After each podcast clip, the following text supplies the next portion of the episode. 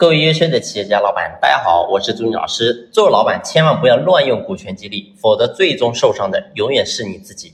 昨天呢，和一位粉丝朋友在聊天，那么他就出现了这样的问题。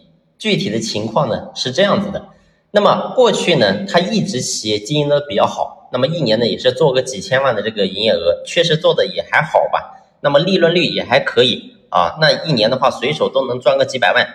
那么呢，他。过去他就有个意识，他想着说，我现在能赚钱，是因为我下面有一帮人去给我干，所以呢，他看中下面这帮人，他想着说，这帮人我一定要好好的让他们留在企业，不能让他们出去单干。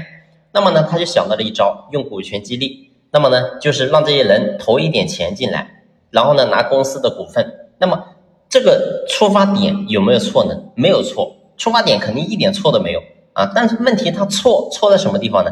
他错就错在让员工投钱进来之后，他直接就进了公司的章程，成为了公司的注册股东。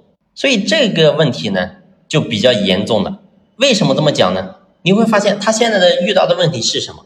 就是这个员工他一直过去都比较看好他，所以呢才想着说让他成为公司的股东。但是问题是，当这个员工成为公司股东之后，不单单没有得到他想要的结果，反而这个员工变得非常的懒散，什么事都不干，而且呢，还因为一个项目的问题，导致公司间接损失一百多万，都是这个这个员工造成的。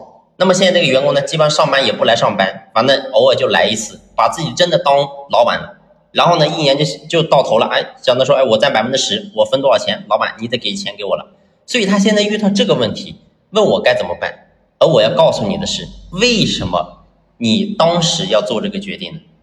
所以核心的根本是什么？是因为当时你根本就不懂股权激励，所以你才犯下这个错。我说你现在公司，然后呢，这个人他已经进了你的这个章程，成为了你的注册股东，我想在法律里面是承承认他的，那你告诉我，我能怎么办呢？我也拿他没辙。我说你只能这么做。我说第一个，你把他开除，对吧？因为这个项目的问题给公司造成损失，先解除他的劳动合同。那么第二个的话，就是到未来公司的话，你怎么样想着说啊？如果说我们要去裂变，要让他再投资进来，然后如果说他拿不出那么多钱的话，再想办法怎么样去处理这个事情。你只能这样子，你不能说啊，我要把你踢出去，你怎么踢呢？在法律里面是保护这些股东的，所以每个股东他都有他的权利，而且你是进了章程。所以这个问题的话，你只能那么去解决了，你没有说更好的方法了。那为什么当时你要出这个出这样的决策呢？所以核心的根本回到点上，就是因为我们作为老板，你没有真正的去学习过管理，这个点真的很重要。很多人总觉得说，哎，我要去学习啊，要干嘛呀？要要花很多的钱，要花很多精力。那我请问，如果说你作为老板，你在一个点上你做错了决策，你损失的、浪费的，我想的比这个学费已经贵得多得多了。我们今天做老板，你在社会当中，你在市场当中，难道你买的教训还不够多吗？所以我想讲的是，作为老板一定要提升自己的思维认知。我过去我一直在经常讲，你的思维认知不对，你再努力都是白费。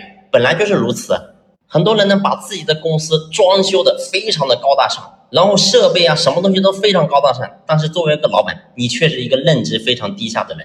你告诉我，这个公司怎么可能好呢？所以记住，我想我们作为老板，你一定要软硬都行。你的软件很厉害，你的硬件也很厉害。什么是你的硬件？就是你公司的技术，你公司的产品，你公司的这个设备，对吧？这些就是你的硬件。那什么是你的软件？请问？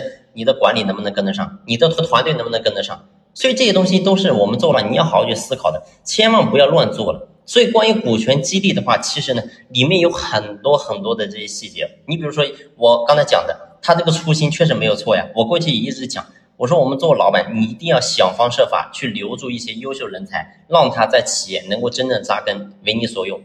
这个点绝对没有问题啊，一定要这么做。但是这里面有很多的方法。你作为老板，你什么都不懂，然后呢，你就自己去做，我想呢，很大的程度都会出问题。所以记住，我们一定要不断提升自己的认知，不断的学习，提升自己的管理能力，这是我们做老板唯一的出路。